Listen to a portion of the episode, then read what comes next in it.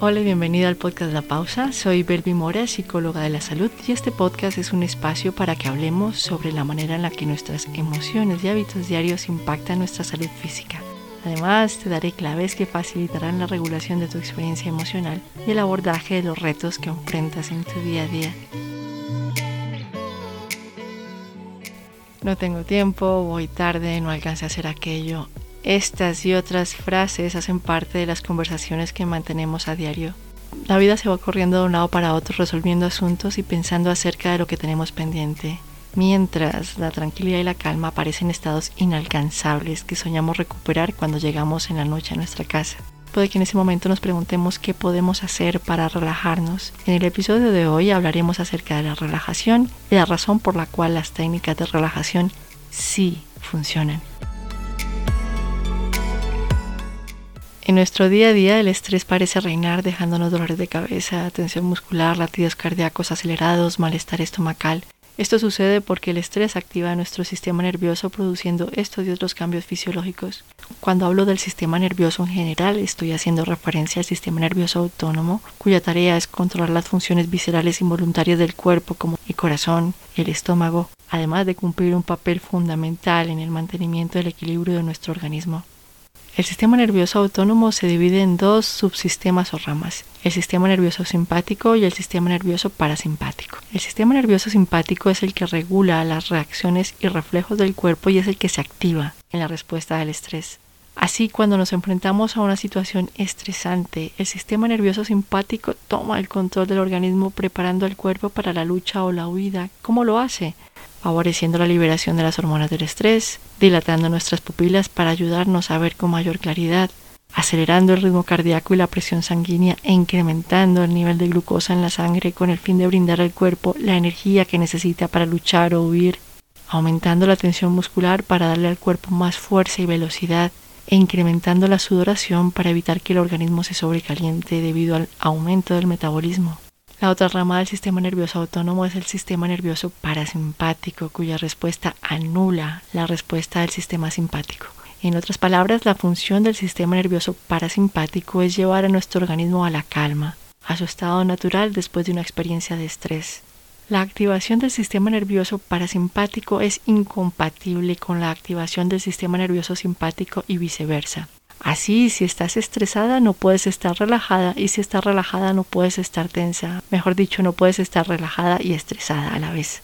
Cuando hacemos alguna práctica de relajación, es el sistema nervioso parasimpático el que toma el control de nuestro cuerpo, razón por la cual la frecuencia cardíaca y la tensión muscular disminuyen, la respiración se vuelve más lenta, las pupilas se contraen, la relajación activa el sistema nervioso parasimpático, lo que inhibe las respuestas físicas y emocionales que acompañan al estrés y produce un estado de descanso.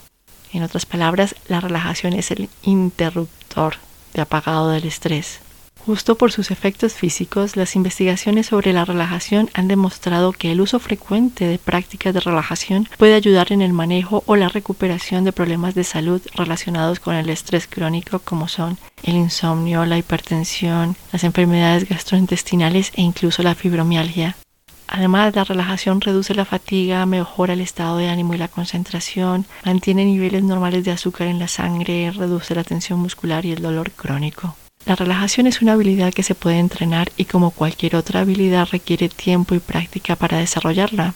Una vez la has aprendido podrás ponerla en práctica en cualquier situación sin esfuerzo. La clave está en no convertir el aprendizaje de la relajación en una exigencia más. Se trata más bien de mantener una actitud de apertura, de hecho una atención pasiva a las sensaciones que acompañan a la relajación y así poco a poco te irás acostumbrando a ellas. Existen varias técnicas de relajación en las que nos podemos entrenar para activar el sistema nervioso parasimpático y relajar nuestro cuerpo. Hoy vamos a practicar una de ellas, la respiración diafragmática. El diafragma es el músculo que se encuentra arriba del estómago y debajo de las costillas. La respiración diafragmática utiliza principalmente el diafragma para respirar haciendo que trabaje la zona baja de los pulmones. Gracias a ello el cuerpo obtiene más oxígeno a través de una respiración lenta y profunda. Algunos de los beneficios de la respiración diafragmática son disminuir el ritmo cardíaco, reducir la tensión muscular, reducir el dolor y por supuesto reducir el estrés. Ahora voy a describirte la práctica de la respiración diafragmática y después hacemos el ejercicio juntas. Primero debes ponerte en una posición cómoda. Puede ser de pie, sentada, acostada boca arriba. El asunto es que te sientas cómoda. El segundo paso será colocar una mano en el pecho y la otra en el estómago. La mano que está en el pecho no debe moverse y la que está en el estómago debe permitir que el estómago suba y baje a medida que respiramos. Luego te pediré que inhales por la nariz, puede ser 3, 4 segundos. El asunto es que emplees el tiempo que necesites y es importante que permitas que el estómago suba a medida que el aire entra a tus pulmones. Después deberás exhalar por la boca igual entre 3 a 5 segundos, tanto como te sientas cómoda. Durante ese tiempo debes permitir a tu estómago bajar a medida que sale el aire de tus pulmones. Finalmente deberás repetir cada paso hasta que tu cuerpo se sienta relajado. Algunas recomendaciones antes de empezar. Intenta prestar atención a la exhalación e imagina que a medida que sale el aire se lleva consigo toda la tensión que hay en tu cuerpo. Esto ayuda un montón.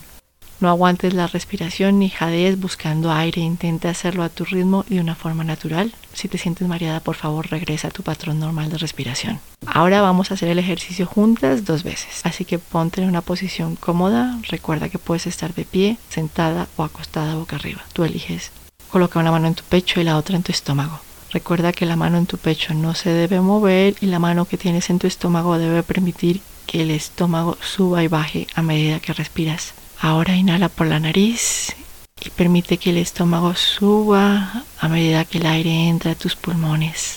Ahora exhala por la boca y mientras lo haces, permite que tu estómago baje a medida que el aire sale de tus pulmones. Nuevamente inhala por la nariz, permite que el estómago suba a medida que el aire entra a tus pulmones. Ahora exhala por la boca, suelta la tensión y mientras lo haces permite que tu estómago baje a medida que el aire sale de tus pulmones. Continúa inhalando y exhalando. Las veces que lo necesites, hasta que tu cuerpo logre el estado de relajación. Ahora has aprendido una nueva técnica de relajación. Recuerda que entre más practiques esta o cualquier otra técnica de relajación, más fácil te resultará relajarte. Se trata de encontrar la técnica de relajación con la que te sientes más cómoda y practicar, practicar y practicar.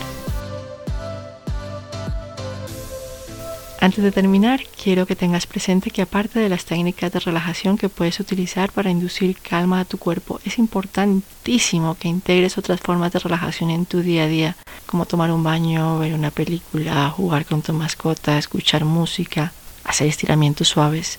Recuerda que se trata de activar nuestro sistema nervioso parasimpático. En nuestro próximo episodio hablaremos acerca de otra técnica de relajación, la relajación muscular progresiva.